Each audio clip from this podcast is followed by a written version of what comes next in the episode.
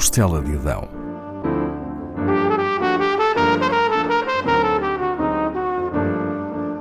Com Paula Castelar.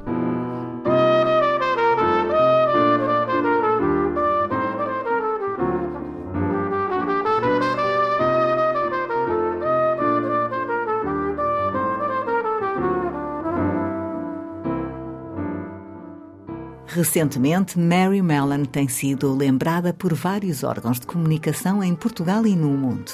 Mas por que razão Mary Mellon voltou a ser notícia um século depois de ter vivido? Porque a sua história se cruza com as circunstâncias atuais. Foi forçada a viver em quarentena. Embora fosse assintomática, transportava consigo a bactéria responsável pela febre tifoide, transmitindo a doença a outras pessoas. Isso levou-a a uma quarentena de cerca de 25 anos. Certos números que direi serão aproximados, pois os que encontrei na minha pesquisa nem sempre coincidiam. No início do século XX, começaram a surgir alguns casos de febre tifoide em bairros da classe alta nova-iorquina.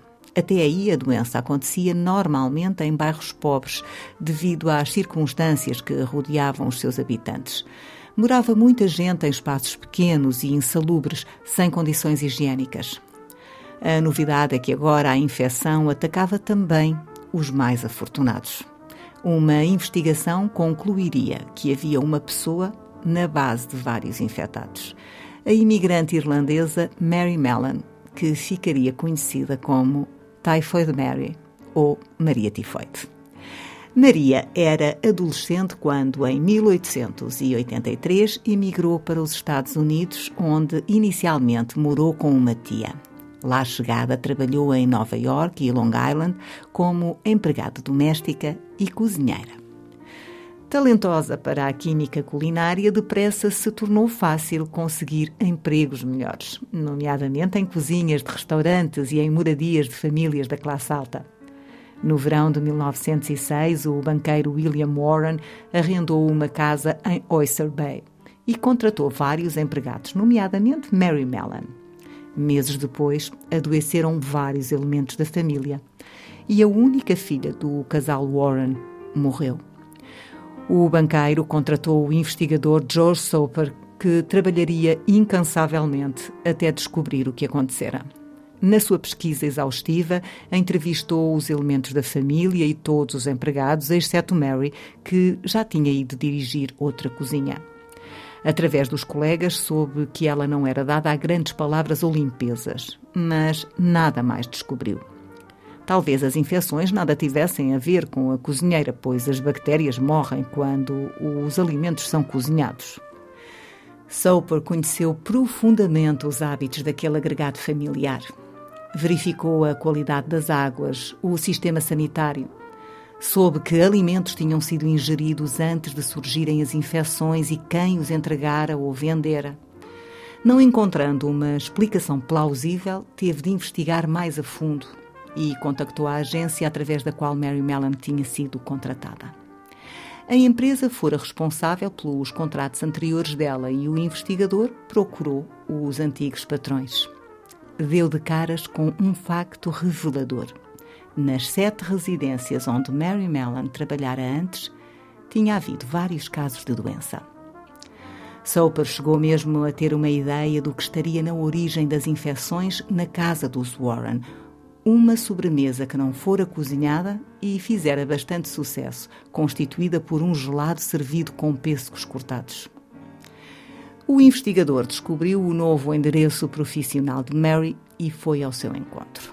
Dias antes, uma empregada da casa adoecera. George Soper questionou Mary na sua nova cozinha, dizendo-lhe que precisava de recolher amostras suas de sangue, fezes e urina para se perceber se estava infectada. Respondeu que a deixasse sossegada, não estava doente e não lhe dava nenhuma amostra.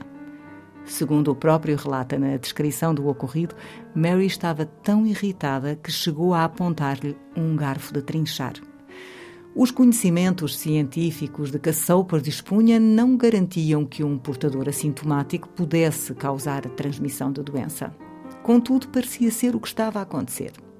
Mary era uma mulher robusta, de aspecto saudável, mas tudo apontava para estar a infectar outros. Com o apoio do único amigo que lhe conheceu, Soper tornaria a encontrar-se com ela, levando consigo um médico para o ajudar a sensibilizá-la. Mas ela continuou a negar-se a fornecer amostras. Apercebendo-se de que Mary pensava procurar outro local de trabalho, o investigador denunciou-a ao Departamento de Saúde de Nova York. Um polícia acompanhou-o e foram ao encontro dela para recolherem amostras. Uma vez mais, recusou mas seria levada numa ambulância para se realizarem os testes. Na análise das suas fezes, constatou-se a presença da bactéria Salmonella entérica serotipo TIFI. Estava ali o foco das transmissões, responsável por dezenas de casos. A imprensa fez do assunto manchete, chamando-lhe Maria Tifoide. Também seria referida como a bruxa de Nova York, ou a mulher mais perigosa da América.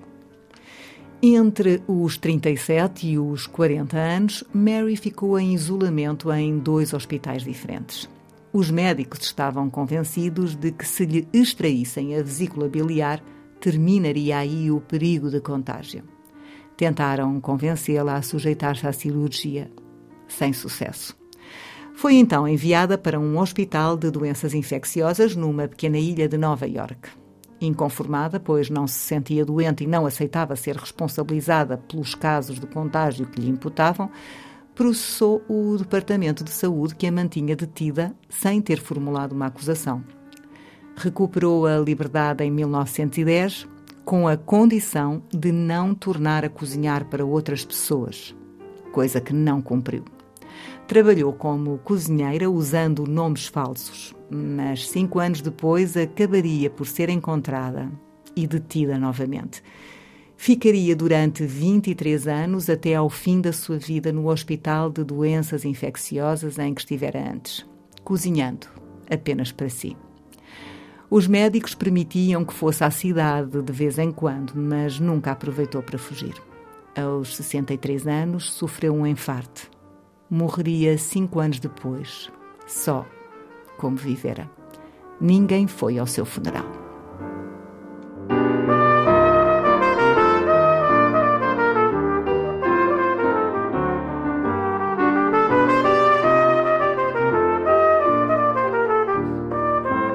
Da Costela de Adão, com Paula Castelar.